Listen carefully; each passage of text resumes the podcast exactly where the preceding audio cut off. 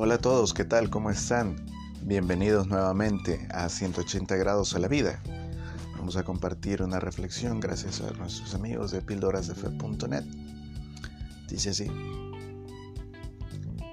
Quizá te haya pasado la idea de rendirte. Para eso, te invito a que hagas tres cosas. Aferrarte a la mano de Dios, tu Creador. Deja de sentir lástima por ti. Tú vales mucho. No te canses. Sigue luchando.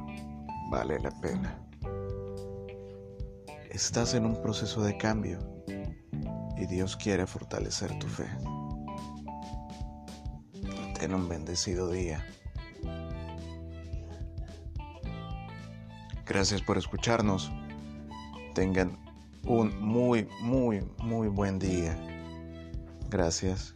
Buenos días, buenas tardes, buenas noches.